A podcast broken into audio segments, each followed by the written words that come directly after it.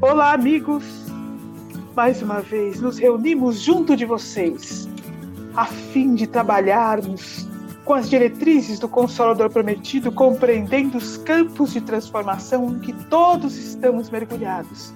Sim, porque conforme temos estudado ao longo dos podcasts, conforme podemos estudar na doutrina espírita, assistindo mesmo este campo revolucionário que acomete o planeta, uma verdadeira obra, porque nós temos uma sensação olhando tudo que tudo está tão bagunçado, confuso, complexo, tantas denúncias, tanta corrupção, tantas dificuldades, mas a bem da verdade são os campos da obra, da reconstrução, da vida do planeta que deve tomar outra forma. Dentro deste milênio e, portanto, deveremos assistir em décadas, uma mudança sensível na Terra, nossa morada, nossa casa, no processo de evolução.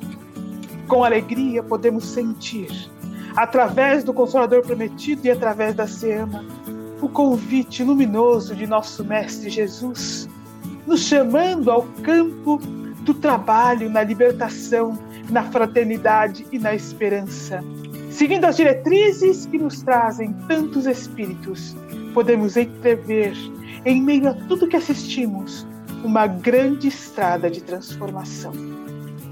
Nosso olhar pode se voltar às dificuldades, às crueldades, à tristeza, à dor pela qual os animais passam, e é imprescindível que sejamos capazes de voltar o olhar a tudo isso, e é por isso que nós nos reunimos hoje comentando documentários, simplesmente porque eles nos trazem realidades, estudos, dados científicos, depoimentos que nos alertam, descortinam tudo o que tentaram esconder até hoje.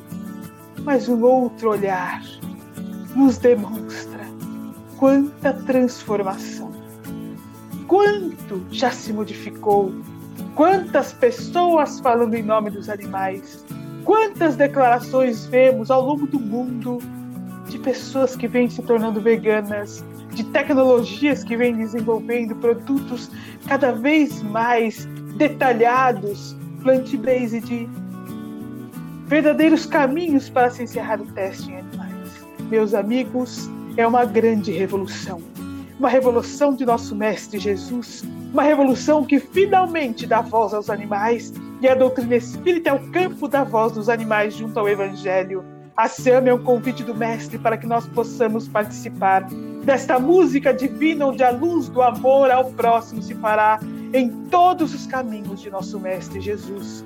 É um convite para que cada um de nós se torne um instrumento desta orquestra maravilhosa que faz o campo da esperança e da paz, o verdadeiro campo do planeta de regeneração. Sejam bem-vindos nessa estrada junto a nós, que seguimos todos o Mestre Jesus e as equipes espirituais responsáveis pelo processo de transformação. E encontraremos no caminho, sim, dificuldades e as lágrimas de nossos irmãos animais, mas não há dúvida, também veremos no caminho muitas transformações a ASEAM existe há 15 anos e ao longo destes 15 anos assistimos muitos, muitos processos de transformação. Que bom nós nos reunirmos novamente, compreendendo mais profundamente as lições do Evangelho de Jesus para o cotidiano da nossa reencarnação, para os animais, para o cotidiano da humanidade que maravilhosa esta doutrina que nos fala sobre a formação do planeta. Que coisa incrível conhecer todos os passos que dá o espírito desde o átomo, pelo menos até a fase de humanidade, compreendendo os futuros passos que devemos dar até chegarmos à fase de arcanjo.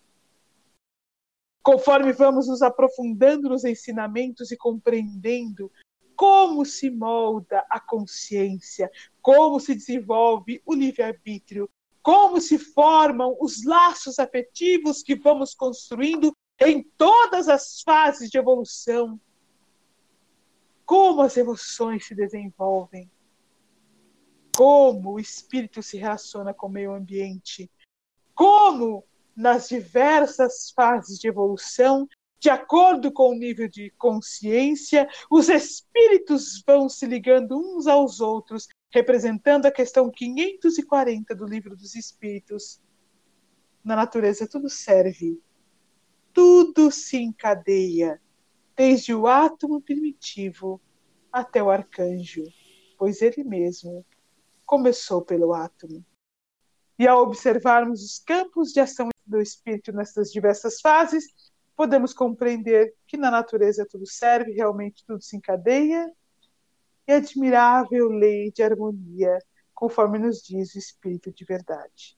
Meus amigos, temos mergulhado juntos na compreensão da vida espiritual que acontece dentro dos processos de reencarnação, neste mundo à parte que está agregado dentro do planeta Terra, no entanto, constituindo o grande campo de ação da Terra, que são as águas. Temos vislumbrado a magia do espírito em muitas fases dentro da água. E temos então percebido qual o impacto da ação do homem para o mar. Iniciamos esta nova fase do podcast Falenhual pelo documentário The Cove. Tivemos oportunidade de dar continuidade a esta linha de raciocínio, porque o The Cove, só fazendo uma rápida retrospectiva, nos fala especificamente sobre a caça aos golfinhos em Taiji. Migramos para Blackfish, compreendendo a situação dos parques aquáticos e neste campo todo entendemos o grau, o nível de consciência destes magníficos mamíferos marinhos, o nível de inteligência, a capacidade de comunicação. Depois disso, assistimos juntos Seaspiracy, e pudemos falar dele em dois episódios, um estudo profundo efetivamente sobre a vida marinha, que estuda a pesca, seus impactos, a grande dor causada por esse processo, não somente na pesca em si, mas aí nós vamos assistir o que se esconde por trás da pesca, qual o que nós estamos fazendo, como é feita a pesca e assim por diante. Nós tivemos a oportunidade realmente de aprender muito juntos e especificamente de olhar pelos olhos destes nossos irmãos tudo o que vem acontecendo nesta história que nós viemos contando através destes diversos documentários. Hoje nós vamos olhar sobre um outro aspecto deste impacto. Lembrando que em Seaspiracy nós vimos, por exemplo, o impacto dos restos da pesca, das redes, a gravidade deste processo para os animais que estão no mar, a gravidade deste processo para a morte de muitos animais, nos mostrando que mais de 40% do plástico do mar vem do resto da pesca.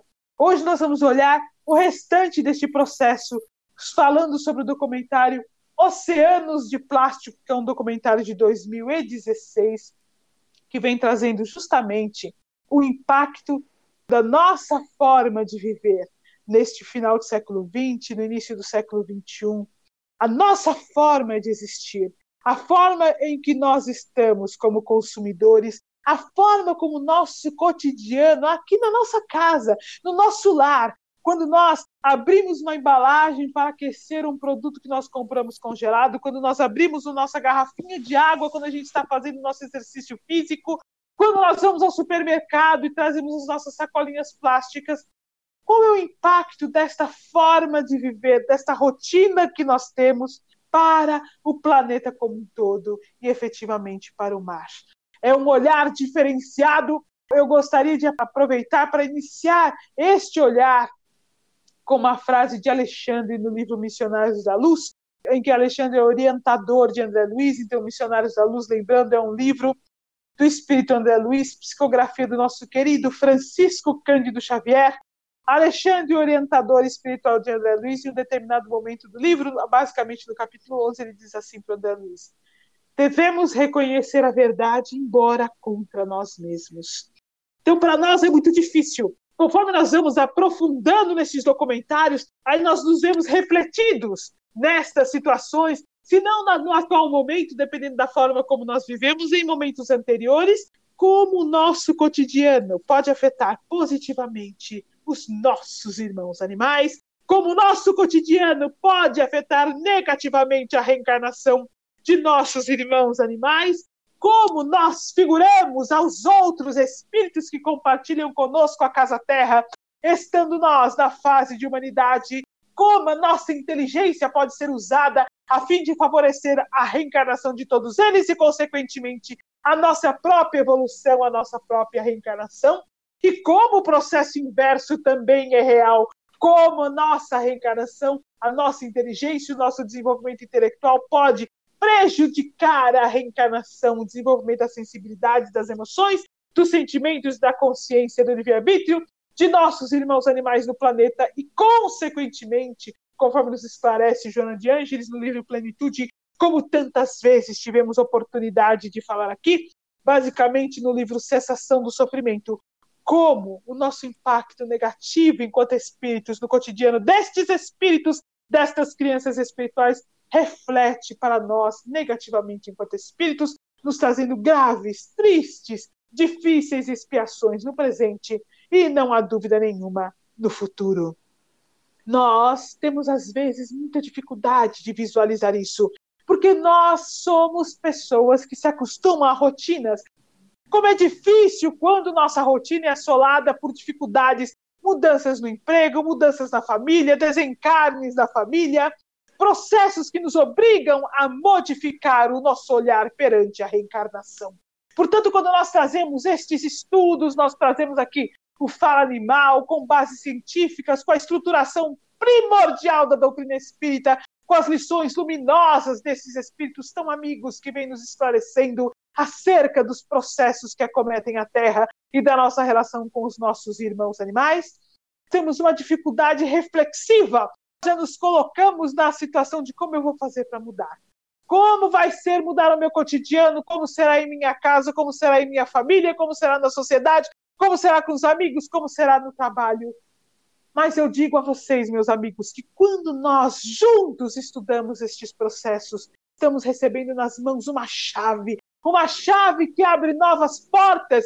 Quando nós abrimos essas portas, esta nova forma de pensar e de viver nos é apresentada. Os caminhos vão surgindo à medida que nós, enquanto espíritos, decidimos por um novo campo de consciência, o campo verdadeiro da caridade e do amor ao próximo.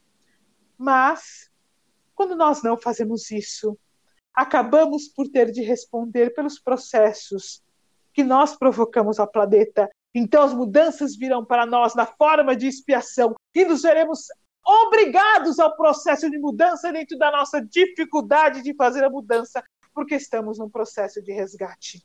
Então, meus amigos, eu posso falar por experiência própria, eu posso falar pela experiência de incontáveis eh, pessoas que nos contam como foi para elas fazer estes caminhos graduais de mudança, porque nós não precisamos fazer as coisas de uma hora para outra. Nós não funcionamos assim. Num dia nós estamos de uma forma, no outro de outra. A própria evolução não é assim. O que nós precisamos é optar por um caminho de evolução e a partir daí, em nossas preces, solicitar o amparo do Cristo e de nossos mentores individuais para fazer este caminho de evolução. E aí sim, gradualmente, nós vamos enxergando novas formas de viver que quando nós iniciamos o processo, nos primeiros degraus da escada, nós olhamos aquela escada longa de transformações e pensamos como isso será cansativo.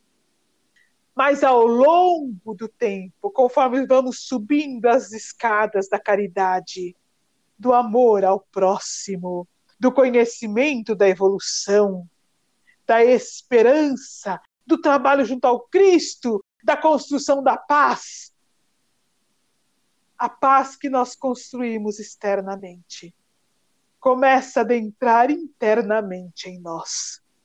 Então não mais sentimos os degraus que estamos subindo, mas começamos a ser imantados pela gratidão que permeia todo o universo e a Terra. E as ondas de pensamento dos nossos irmãos animais passam a penetrar o inconsciente de cada um de nós sem que sejamos capazes de perceber e de repente estamos imantados pela consciência de que pertencemos a uma rede de luz e de amor, que realmente estamos no campo de que na natureza tudo serve, tudo se encadeia. Porque até então estávamos inconscientemente neste processo.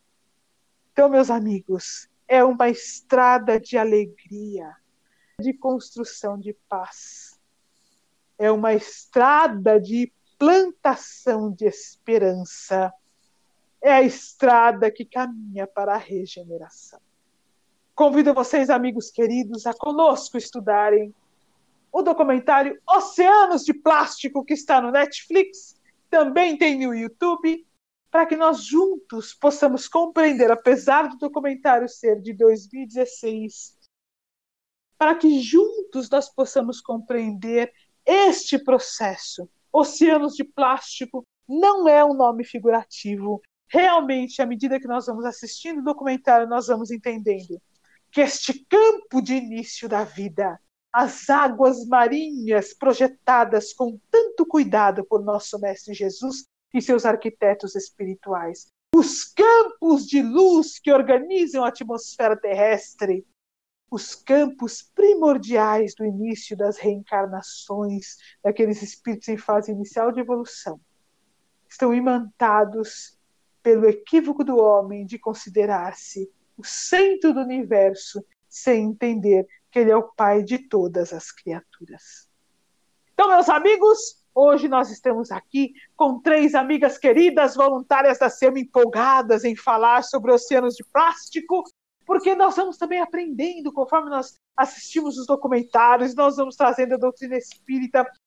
Muitas situações são difíceis de ver, muitas situações são sofridas para nós, e na grande maioria das vezes derramamos lágrimas ao assistir determinadas cenas, mas quando nós vemos que estamos num caminho que nos traz respostas para um futuro e quando nós realmente tomamos posse dos caminhos da regeneração da vida futura da Terra e das oportunidades que nos são concedidas, há uma alegria que toma conta de nossos corações por termos aqui a oportunidade de compartilharmos com vocês o que nós anteriormente assistimos, o que nós anteriormente estudamos sobre os verdadeiros transformadores da doutrina espírita. Então, hoje estão aqui conosco a Natália, a Nádia e a Adriana. Olá, meninas! Olá, Sandra. Oi, Nádia. Oi, Adriana. Mais uma vez, é com muito prazer e gratidão estou aqui participando desse podcast. Oi, Sandra, Nádia, Natália, tudo bem? Estou muito feliz de estar aqui também batendo um papo desenvolvendo um assunto tão interessante. Oi, meninas. Tudo bem com vocês? Comigo aqui tá tudo ótimo, empolgadíssima para falar desse tema. Já estou reduzindo plástico adoidado aqui em casa. Espero que, que esse episódio de hoje motive a todos para fazerem o mesmo em seus lares. Nós vamos começar ouvindo a Natália, que vai trazer para nós a primeira parte aí do documentário e nós vamos entender um pouco mais sobre o assunto para podermos, inclusive, nos tornarmos aqueles que divulgam os processos que os cientistas descobriram e, principalmente, aqueles que ombreiam com Cristo no trabalho de transformação a fim de regenerar a humanidade e auxiliar os animais. Bom, Sandra, eu vou começar com uma observação aqui, que o Craig Leeson, ele começou esse documentário pensando em fazer sobre a elusiva baleia azul, que era o sonho dele, era filmar uma baleia azul, ele mesmo filmar uma baleia azul. Então ele foi para o oceano né, pensando nisso. Aí na costa de Sri Lanka, é, ele foi para lá porque lá não havia pesca comercial é, devido à guerra civil durante 30 anos. Então ele pensou que seria um ambiente relativamente intocado. Porém, quando chegaram lá, ele e a equipe, isso, eles viram que isso era uma ilusão. O mar estava cheio de óleo e plástico. Isso chocou bastante, porque fazia 30 anos que não havia é, pesca comercial. Como esses plásticos, né, esse óleo estava chegando até lá? Nos últimos 10 anos, nós seres humanos fizemos mais plásticos do que no último século todo. Ou seja, esse documentário ele foi, ele foi produzido em 2016. Então, hoje em dia, a questão, a situação é muito pior.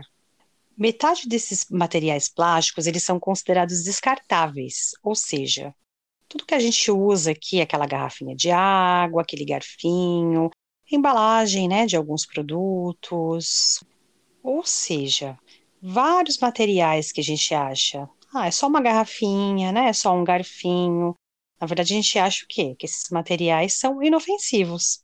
Agora pare e pense. Como algo descartável pode ser feito de algo indestrutível? Você vai usar uma vez, né? a, a grande maioria desses plásticos são usados uma vez por cada ser humano. E ele é algo indestrutível. Não faz sentido, né, gente? Se a gente parar para pensar isso, isso não faz sentido. Isso tudo, gente, que eu estou falando aqui, na verdade, tudo baseado no documentário. Pensando que cerca de 240 bilhões de óleo, de litros de óleo, são usados diariamente apenas para fornecer garrafa de água para os Estados Unidos. Isso só para os Estados Unidos, tá? Mais uma vez, essas informações são do documentário. É, imagina, só para garrafinhas de água, aquela garrafinha que a gente toma, né, na rua, inofensiva, não guardamos, acabamos tomando, terminando de tomar água, joga lá no lixo achando que ela vai ser reciclada, né? Porém, não é bem assim. Mais de 90% são usados apenas uma vez. Só nos Estados Unidos, 38 bilhões de garrafas são jogadas fora por ano. Isso em 2016. Esse número já aumentou muito mais até hoje.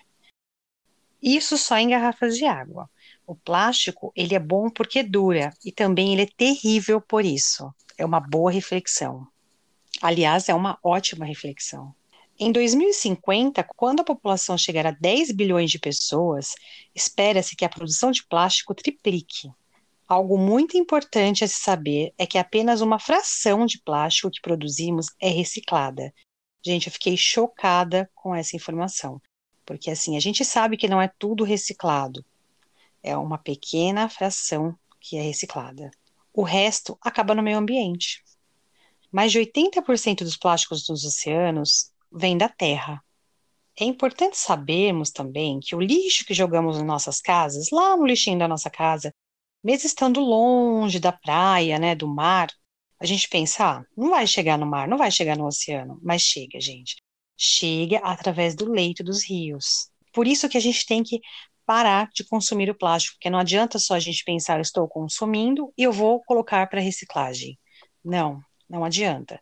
Já vimos que pouca parte vai para reciclagem e o restante vai parar aonde? No oceano, infelizmente. Fizeram do Mediterrâneo um dos lugares com água mais poluída do planeta. É muita negligência com o fundo do mar, gente, demais. É muita negligência com o fundo do mar. Eles mostraram também, gente, eles desceram com o submergível e mostraram para a gente o fundo do mar. É muito interessante, é muito. É chocante, na verdade, a gente ver essa parte, porque assim, o que você imagina quando você vê aquele mar lindo, maravilhoso? O que você vai imaginar do fundo do mar, né? Totalmente diferente a gente vai imaginar, só que não. Infelizmente, não é bem assim. O fundo do mar ele está todo sujo plástico, rede de pesca, garrafa PET, tudo que se pode imaginar, tudo. O que não está boiando vai para o fundo. Então está bem sujo, é assim bem chocante. Eu fiquei bem triste de ver tudo isso. Você sabia que existe uma ilha gigante de plástico localizada no Pacífico Norte com o dobro do tamanho do Texas? Ou seja, existe uma lixeira no Pacífico e uma lixeira gigante. Cientistas estimam que haja mais de 5 trilhões de pedaços de plástico nos oceanos. Lembrando novamente que esse, esse, estudo foi feito, esse documentário, em 2016. Então, esses números eles só vão subindo cada vez mais. Foi visto também na, na parte, nas, em partes do oceano é, uma névoa de microplásticos. E foi feito um estudo sobre isso, porque você olhando alguns lugares dá para você ver essa névoa. Outros você acha, não, tá limpo, o oceano tá limpo. Eles passaram uma, um, uma espécie de filtro e foram analisar depois. E assim, é incrível. Você acha que a água tá limpa por cima e passar esse filtro e saiu muito microplástico. Ou seja, o oceano inteiro, mesmo onde não está visível, tem microplástico. Está coberto de microplástico esses microplásticos, na verdade, eles acabam surgindo de plásticos maiores que estão no mar, e aí acaba acontecendo a fragmentação, né, pelo, é, pelo sol, pelo sal, pelas ondas, e assim se formam os microplásticos. a indústria também produz esses microplásticos, né? Tem o caso até que eles mostram de um tufão que acabou acontecendo um acidente de é, acabar abrindo, rompendo cinco containers e vazou todo esse, esse microplástico tudo para o mar. Foi bem chocante também para as pessoas virem aquela praia toda cheia de plástico. Se a gente vê a areia cheia de plástico e fica chocada, imagine como está dentro do mar né? Uma, a gente tem que prestar muita atenção, a gente tem que parar. De alguma forma, nós, seres humanos, temos que parar o uso de plástico. A, pelo menos assim, eu sei que totalmente nós não iremos conseguir, mas a gente tem que ter muito mais consciência em relação a esse uso. Eu estava ouvindo você falar, Natália, pensando aqui, do quanto, na verdade, em nosso cotidiano, foi o que nós conversamos no início do podcast hoje. Nós não temos a dimensão do quanto em nosso cotidiano nós vamos ter um resultado lá no mar. Isso está fora da nossa linha de raciocínio convencional. Nós temos o hábito de pensar, por exemplo, que quando nós jogamos alguma coisa no lixo, a gente coloca dentro do saco plástico, do saco de lixo, coloca na rua, parece que esse lixo vai desaparecer, simplesmente porque o lixeiro levou o lixo. E, na verdade, não existe assim, jogar no lixo, quando a gente coloca na nossa calçada, não existe um lugar no planeta que é para o lixo especificamente. Existem aterros sanitários que vão gerar uma série de outros problemas. Existe o lixo que não é adequadamente é, resolvido em aterros sanitários, que acaba indo parar no rio. Existe o lixo que nem é jogado no rio, mas estou dirigindo, jogo lá uma garrafinha de água no chão. Para onde vai essa garrafa de água? Vai para a rua, acaba caindo dentro do bueiro, do, no bueiro vai ter água, vai desembocar no rio, do rio vai parar no mar. Então, assim, nós não, no nosso cotidiano, aquela sacolinha plástica, nós não temos a noção exata desta cadeia de poluição que começa em nossa residência, que começa no supermercado e vai parar no fundo do mar, conforme nos mostra o documentário, amigo. Então nós vemos, nós não temos essa noção profunda desta cadeia porque nós não estamos acostumados a pensar desta forma.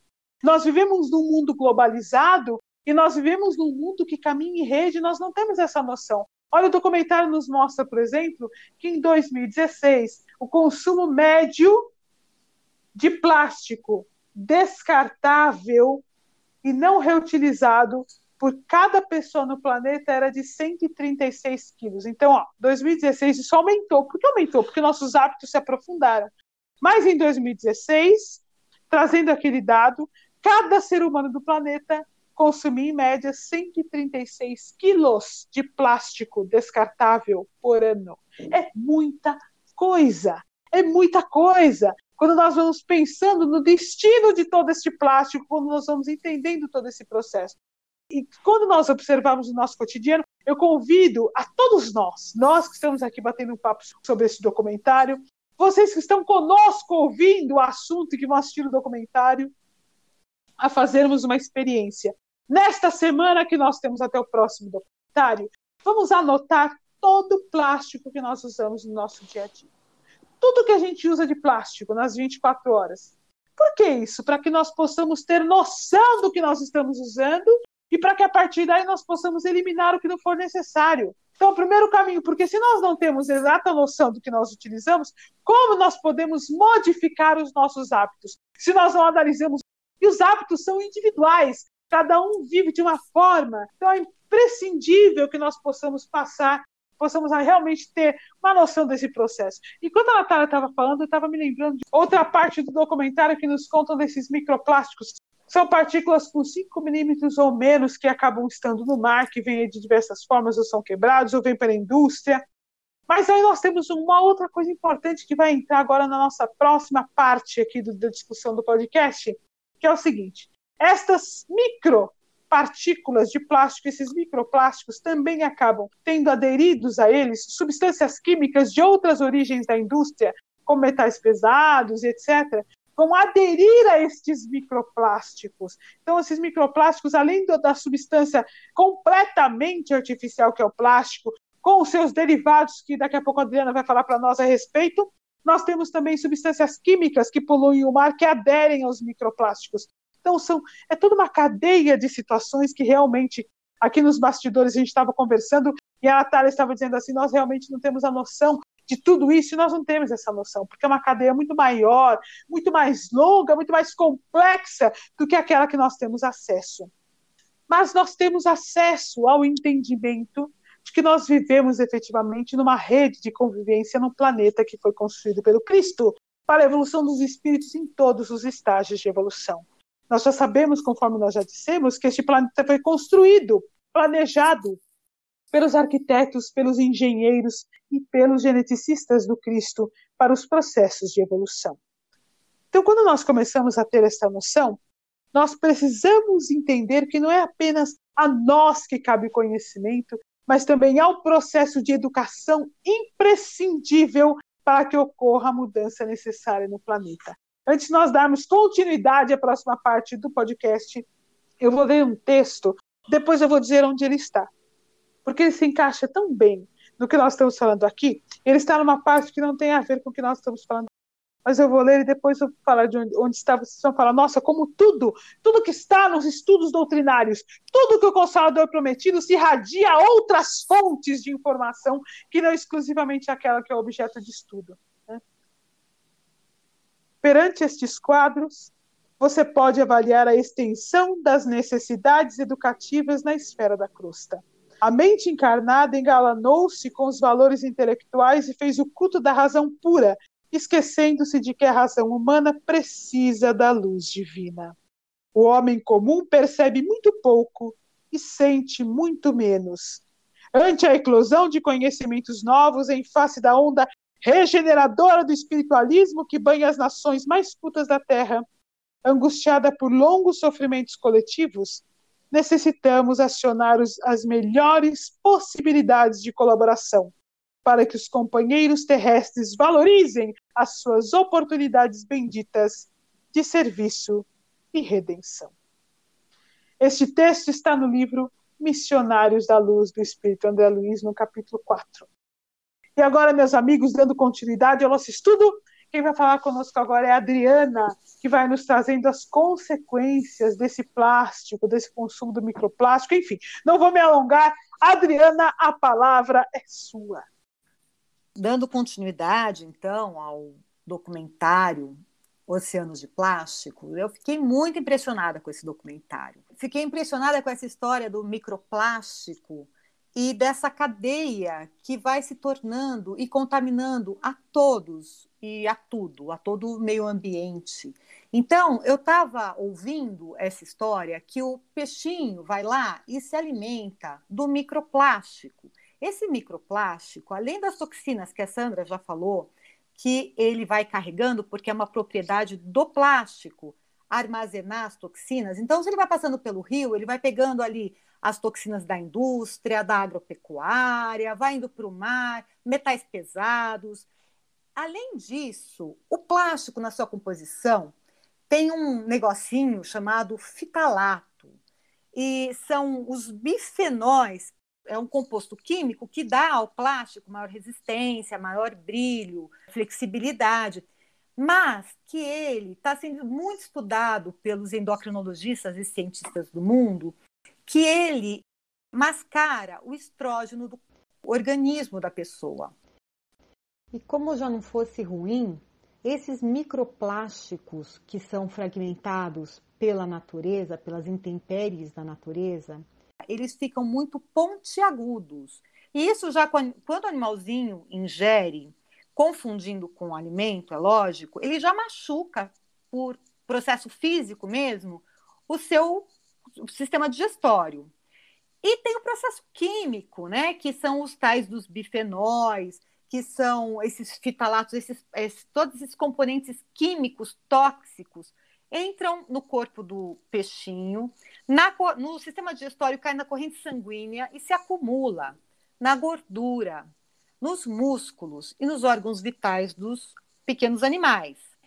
Pensando que os pequenos animais são comidos pelos grandes animais, isso vai se acumulando cada vez mais. Então, tem vários estudos a respeito da toxicidade. Fizeram um teste com um golfinho que, até a princípio, no, quando teve o documentário, eu falei, nossa, vai ter uma crueldade, mas não é. É um experimento bem interessante que a cientista joga um dardo num golfinho para tirar um pedacinho só da gordura dele para poder fazer estudo. E descobriu o tal do fitalato na gordura do golfinho. E aí foi perguntado: e no ser humano também existe? Provavelmente existe, porque o golfinho é muito parecido com a cadeia alimentar, né, o que ele come, com o ser humano em geral. E além também dos animais aquáticos, o plástico é um problema para o planeta inteiro. É, no documentário mostra uma região nas Filipinas tem um local chamado Smoky Mountain, que era uma lixeira por 40 anos. Ela tem tanto metano, tem tanto plástico que ela pega fogo sozinha. E existem estudos lá de problemas respiratórios, de cânceres também. Mostra no documentário também que algumas pessoas em comunidades mais carentes acendendo fogo com plástico e outros cientistas fazendo experimento de mostrar a toxicidade disso mesmo crianças derretendo plástico para fazer bijuterias. E tudo isso libera mais esses tais bifenóis, bisfenóis que estão presentes no plástico. Por quê? Toda vez que o plástico é aquecido, a liberação desse componente é muito maior. O prejuízo vai ser muito maior. No documentário, fala também a respeito de alguns cientistas ecotoxicologistas que estudam as irregularidades endócrinas provocadas pelos plásticos. Eles descobriram que esses fitalatos, eles enganam o organismo passando por hormônios. Aí eles bloqueiam ou simulam a produção de, do hormônio, interferindo no crescimento, no metabolismo e na reprodução. Cerca de 92%, mais de 92% dos americanos maiores de 6 anos já têm níveis detectáveis de BPA no sangue, que é o bis bisfenol. Crianças de 6 a 11 anos têm quase o dobro do que americanos mais velhos. E o porquê disso? Pela proximidade com plástico, com mamadeiras Olha, mesmo em pequenas quantidades, os bifenóis podem causar alterações no sistema imunológico. A maioria dos plásticos, eles liberam compostos parecidos com hormônio, que podem enganar o organismo. Depois dessas divulgações da, dos malefícios do bifenol, principalmente do bisfenol A, ele foi proibido pela Sociedade Brasileira de Endocrinologia e Metabologia em setembro de 2011. Então, é, o bisfenol A ele já foi proibido, mas é, no documentário eles deixam muito claro que esse não é o único vilão, é só mais um. Existem outros componentes que também têm essa ação estrogênica que faz tão mal ao organismo. Quanta informação técnica! No meio do caminho a gente se perde, fica tentando entender como é que é bisfenol mesmo, como é que é fitalato mesmo? Mas o que é importante que nós possamos trazer para nossa mente destas informações todas? Então, tudo isso que a Adriana tão detalhadamente nos trouxe, que a Natália tão detalhadamente nos trouxe, reflexo do que nos conta o documentário, o que nós precisamos compreender deste processo.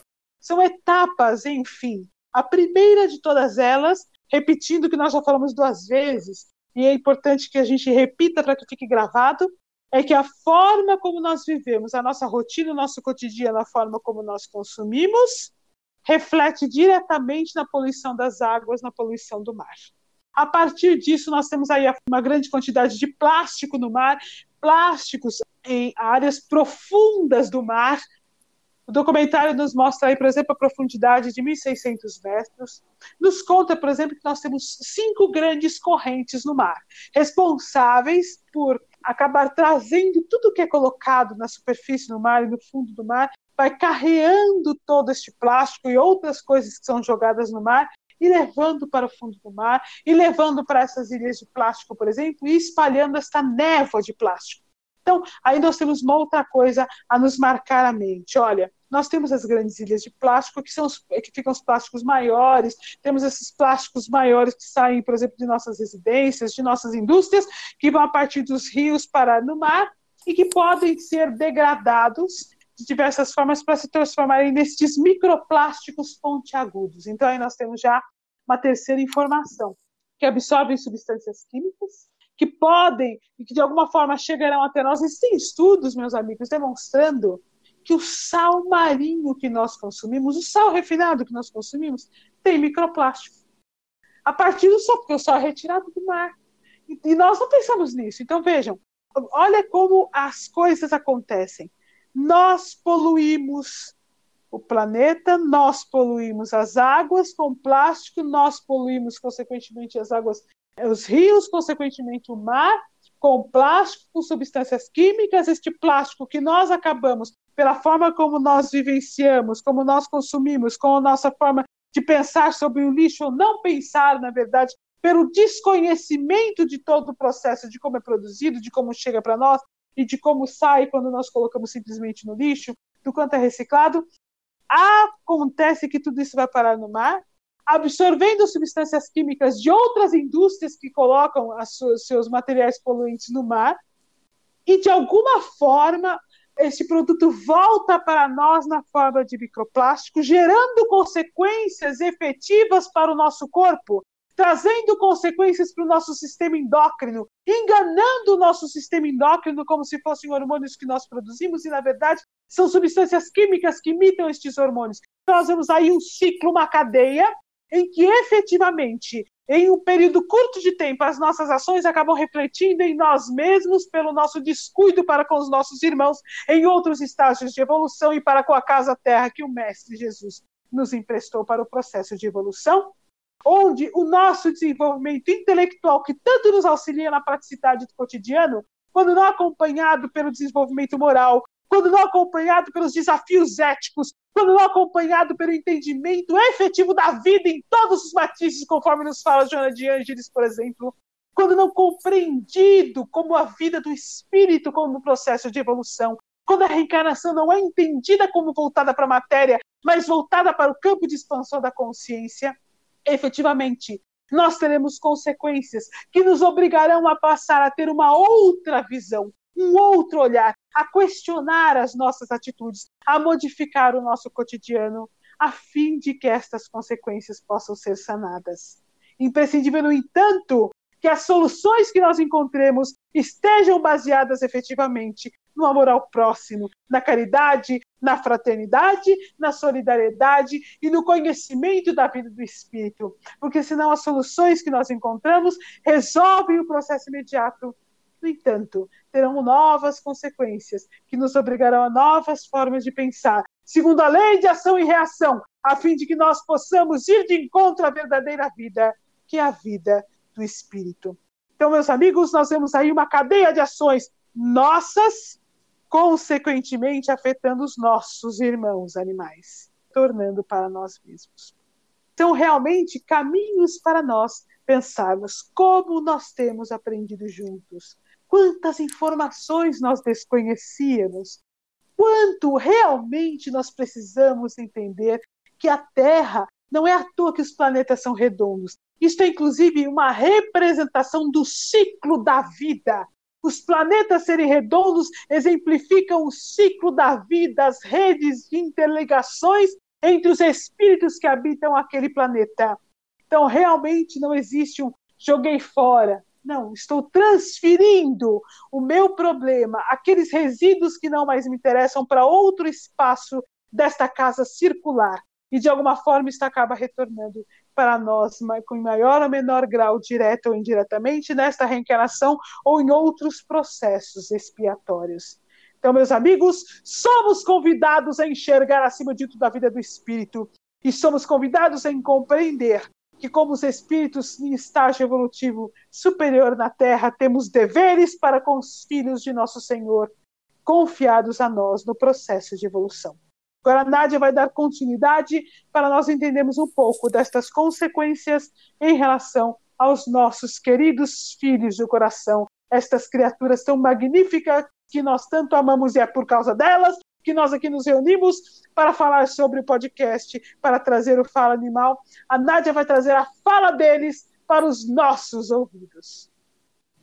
Se para o ser humano o impacto é tão grande, como a Adriana comentou, imagina para esses seres marinhos que vivem né, no meio dessa montanha de plástico que a gente joga constantemente. se a gente for parar para pensar nas baleias que deu início a todo esse documentário, elas se alimentam abrindo a boca e engolindo tudo. Mais ou menos 75 mil litros de água elas engolem a cada abertura de boca delas. Imagina. O problema é que elas não sabem distinguir o que, que é o crio e o que, que é o microplástico, o que, que é o plástico. Então vem tudo para dentro do estômago delas. Para a gente ter uma ideia, uma baleia azul, por exemplo, ela tem aí de 15 a 30 metros. Imagina o tamanho do estômago desse animal, o quanto de plástico ela não ingere. O documentário mostra a cena de uma baleia, não era azul, mas era uma baleia. Ela veio a óbito e eles abriram o estômago dela e estava lotado de plástico, muito, muito plástico dentro desse animal.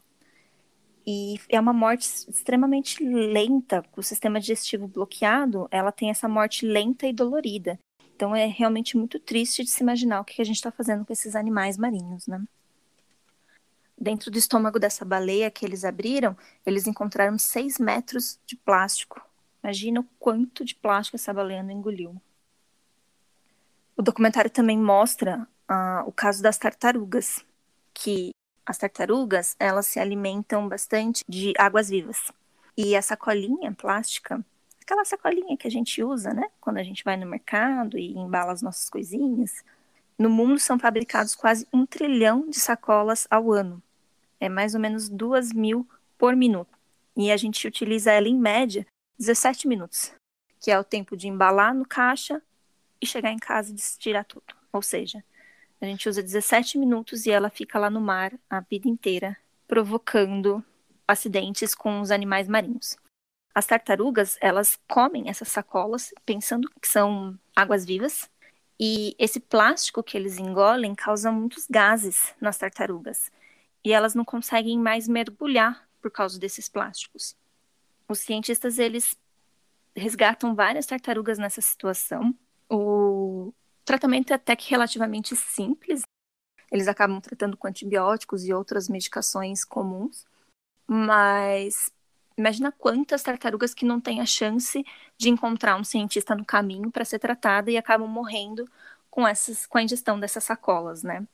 Então, a gente sempre tem que tomar bastante cuidado com as nossas escolhas.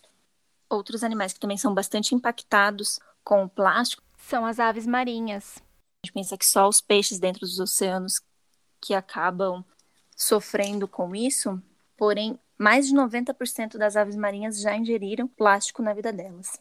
Tem uma cientista que dedica a vida dela para essas aves e eles mostram bastante isso no, no filme, ela abrindo várias aves que acabaram morrendo né, na, na praia e todas elas possuem plástico dentro dos seus estômagos e é muito triste. Ela abriu um filhotinho que chegou, é, foi um dos recordes de plástico que ela, que ela encontrou. Ela encontrou 276 pedaços de plástico no estômago de um filhote de 90 dias. Imagina quanto plástico não tinha dentro daquele estômagozinho do filhotinho. Esses pássaros ficam tão pesados com esses plásticos no organismo que eles não conseguem mais voar. É muito triste. As cenas dos animais enroscados no lixo é, são muito tristes de se observar, de se ver durante o documentário. Eles mostram o leão marinho preso numa ilha de plástico, o golfinho no fundo do oceano enroscado numa sacola de mercado, a tartaruga comendo pedaços de plástico pensando que é uma alga. Você olha aquilo realmente, acho que até eu, se eu estivesse no fundo do mar, confundiria. Então, é, é uma coisa bem preocupante nós estamos jogando constantemente lixo na casa desses seres, sem nenhuma preocupação, sem nenhum pudor. Nós simplesmente não pensamos nas consequências que isso vai causar a eles. Tem uma frase que eu achei, uma frase não, né? Uma citação que eles colocam que eu achei muito bacana, eu vou falar aqui para vocês, que o Craig traz no documentário, que ele fala assim: se as baleias falassem, elas diriam pra gente no que, que estão pensando, porque todas as outras espécies do planeta, elas trabalham para o benefício da ecologia e do ambiente em que vivem. Os homens parecem passageiros na Terra. Uma das mensagens que ele pede dentro do documentário é para compartilhar o conhecimento, pois da sabedoria vem o amor e do amor vem a mudança. Então, pensando nesses nossos irmãos menores, eu acho importante a gente parar, refletir sobre isso, se a gente não gostaria que jogassem lixo na nossa casa, por que, a gente joga na casa deles, não é mesmo?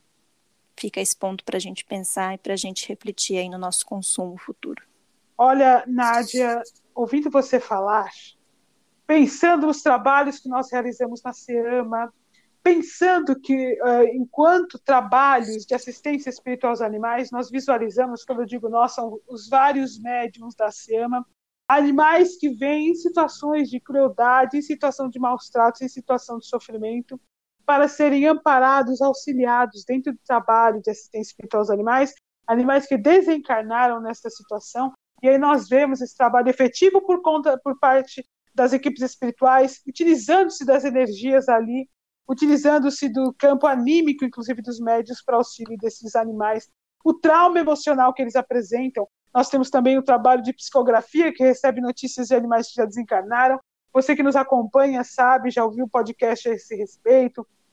Então, nós não vamos adentrar a questão do trabalho de psicografia, mas neste trabalho nós visualizamos muito animais que efetivamente passaram pelo processo de desencarne em situações de crueldade, que adentram a dimensão do espírito nas colônias espirituais que, embora socorridos, apresentam profundo trauma emocional eh, que reflete no cuidado, inclusive, do corpo espiritual. Então, nós vamos vendo estes animais passando por esses processos de desencarne tão sofridos, tão difíceis, consequência das ações humanas, e muitos deles vão apresentando traumas emocionais psíquicos que interferem na sua consciência e adentram os planos do espírito em sofrimento.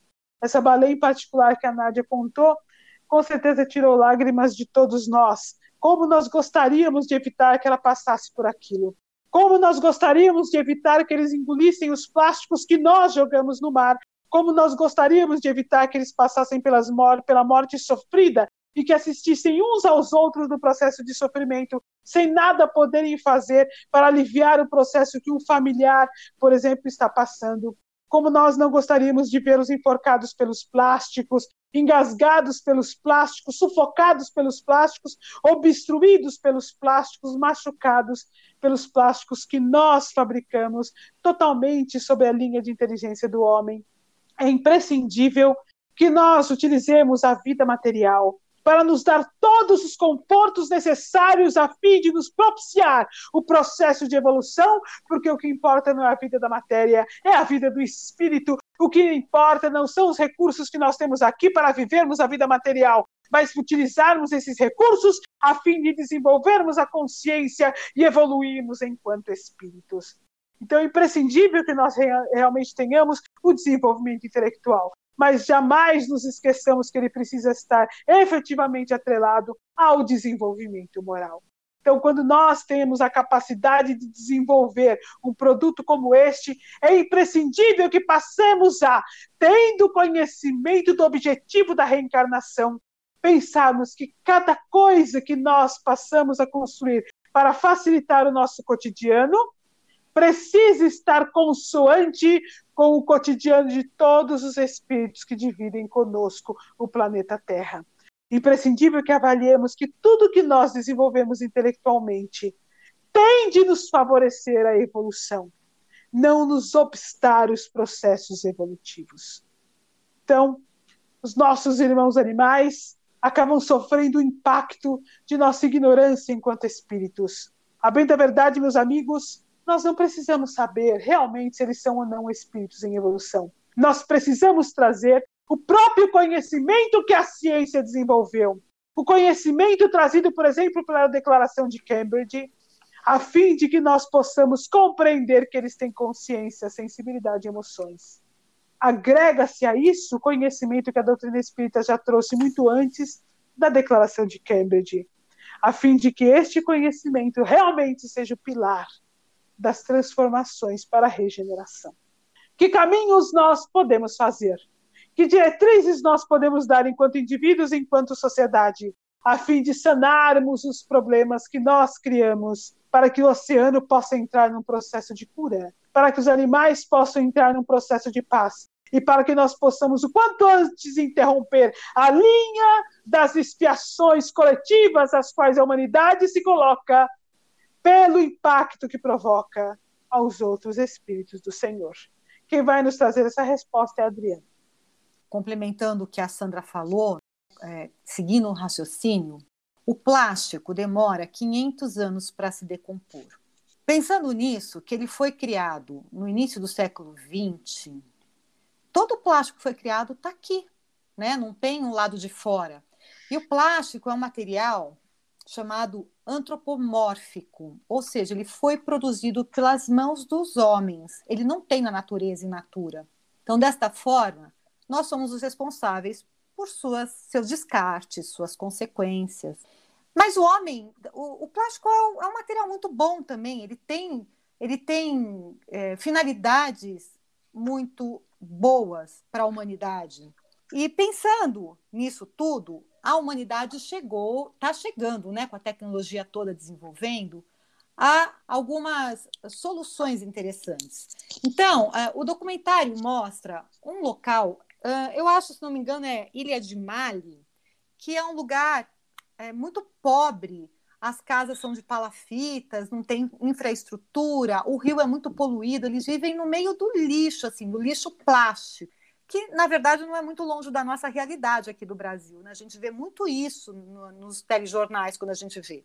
E aí, continuando, conversando com um ecologista, com uma autoridade da região, eles viram um local que estava melhor, que estava mais bonito, e perguntaram como que ele trabalhou naquilo, o que, que aconteceu. Ele disse, ele disse que eles cavaram o leito do rio, eles colocaram coco para filtrar aquela região e trabalharam com biorremediação, que são organismos naturais usados para tornar substâncias perigosas em menos tóxicas, e fitorremediação, que são plantas verdes que são usadas para desintoxicar o solo e a água, contaminados com metais pesados e minerais em excesso. E ali o ambiente já ficou muito melhor. Daí ele falou: a água já está potável? Ele deu uma risada e falou: não, ainda não, mas já tem os peixes, já está começando a voltar. Então é um processo, né? Eu acho que a gente fez um estrago, está na hora da gente mudar a nossa conduta e começar a resolver.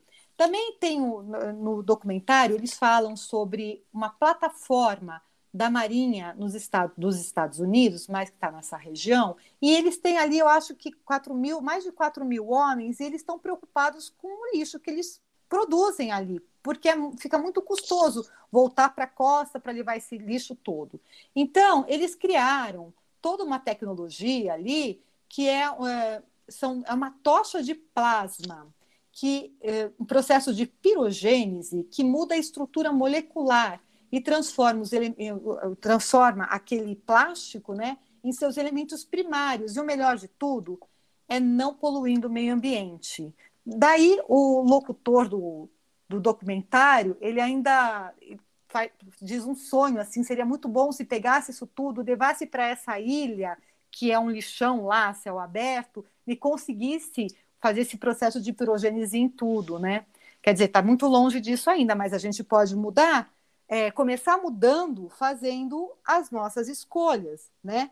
É, eles falam muito também sobre as ações. Né? O que, a gente pode fazer? A gente pode ter um, um, uma ação individual. Então, cada um pensando nas suas escolhas, por exemplo, é, se recusando a usar, a pegar plásticos descartáveis. Então, aqueles plásticos, aquelas sacolinhas plásticas de supermercado, que a Nádia falou tanto, é, existem frutas no mercado embaladas em papel filme, em plástico. Isso é um absurdo. A gente tem que fazer as escolhas de escolher não consumir plástico descartável. Então, isso é uma solução individual muito importante e muito difícil, né? Porque a gente vai ter que rever tudo, como a proposta que a Sandra fez logo lá no início, ver quanto plástico a gente usa, a gente vai ter que colocar isso mesmo na nossa vida.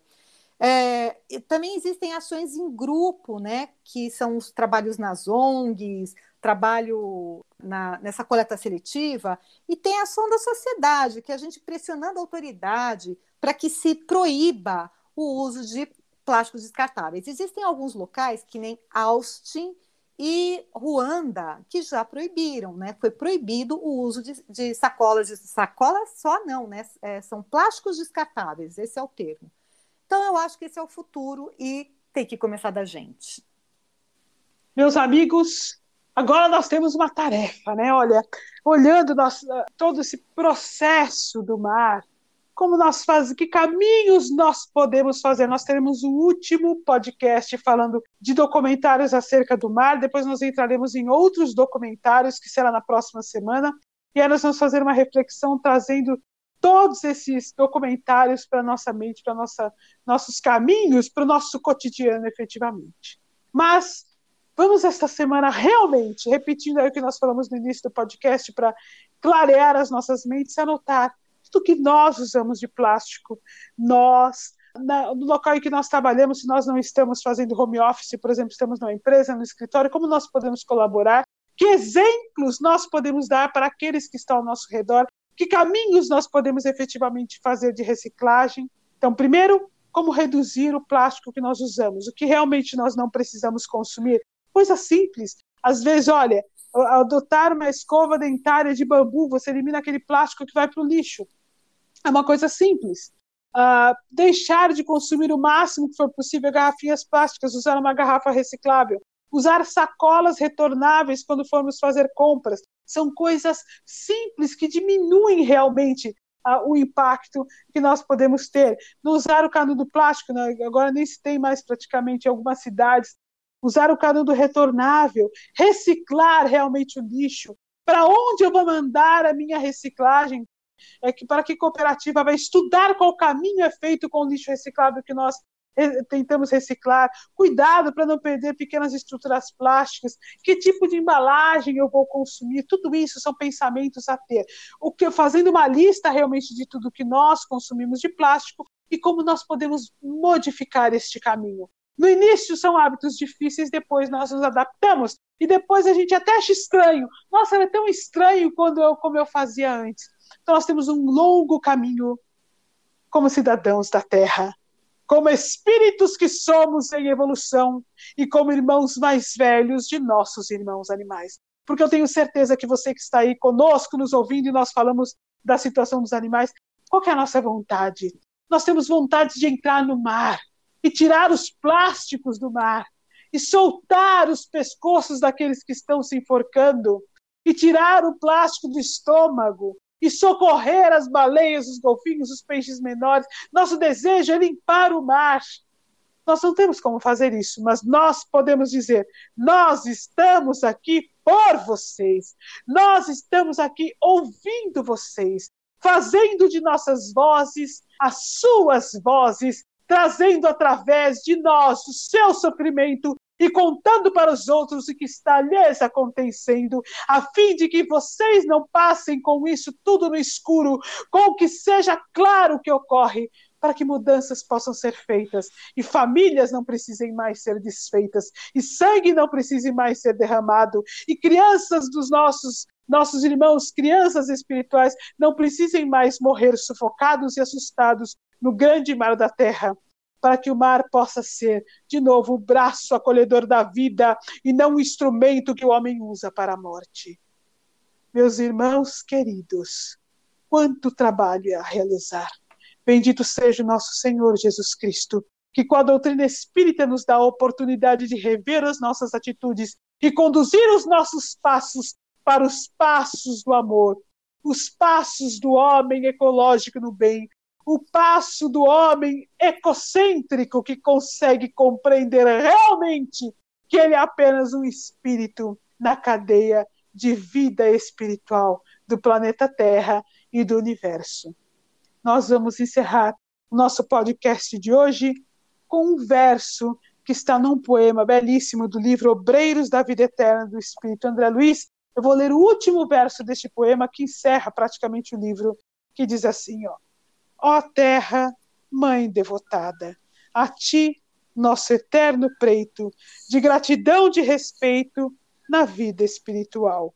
Que o Pai da graça infinita te santifique a grandeza e abençoe a natureza do teu seio maternal. Amigos queridos, até a próxima semana e um grande abraço de todos os voluntários da ASEAN.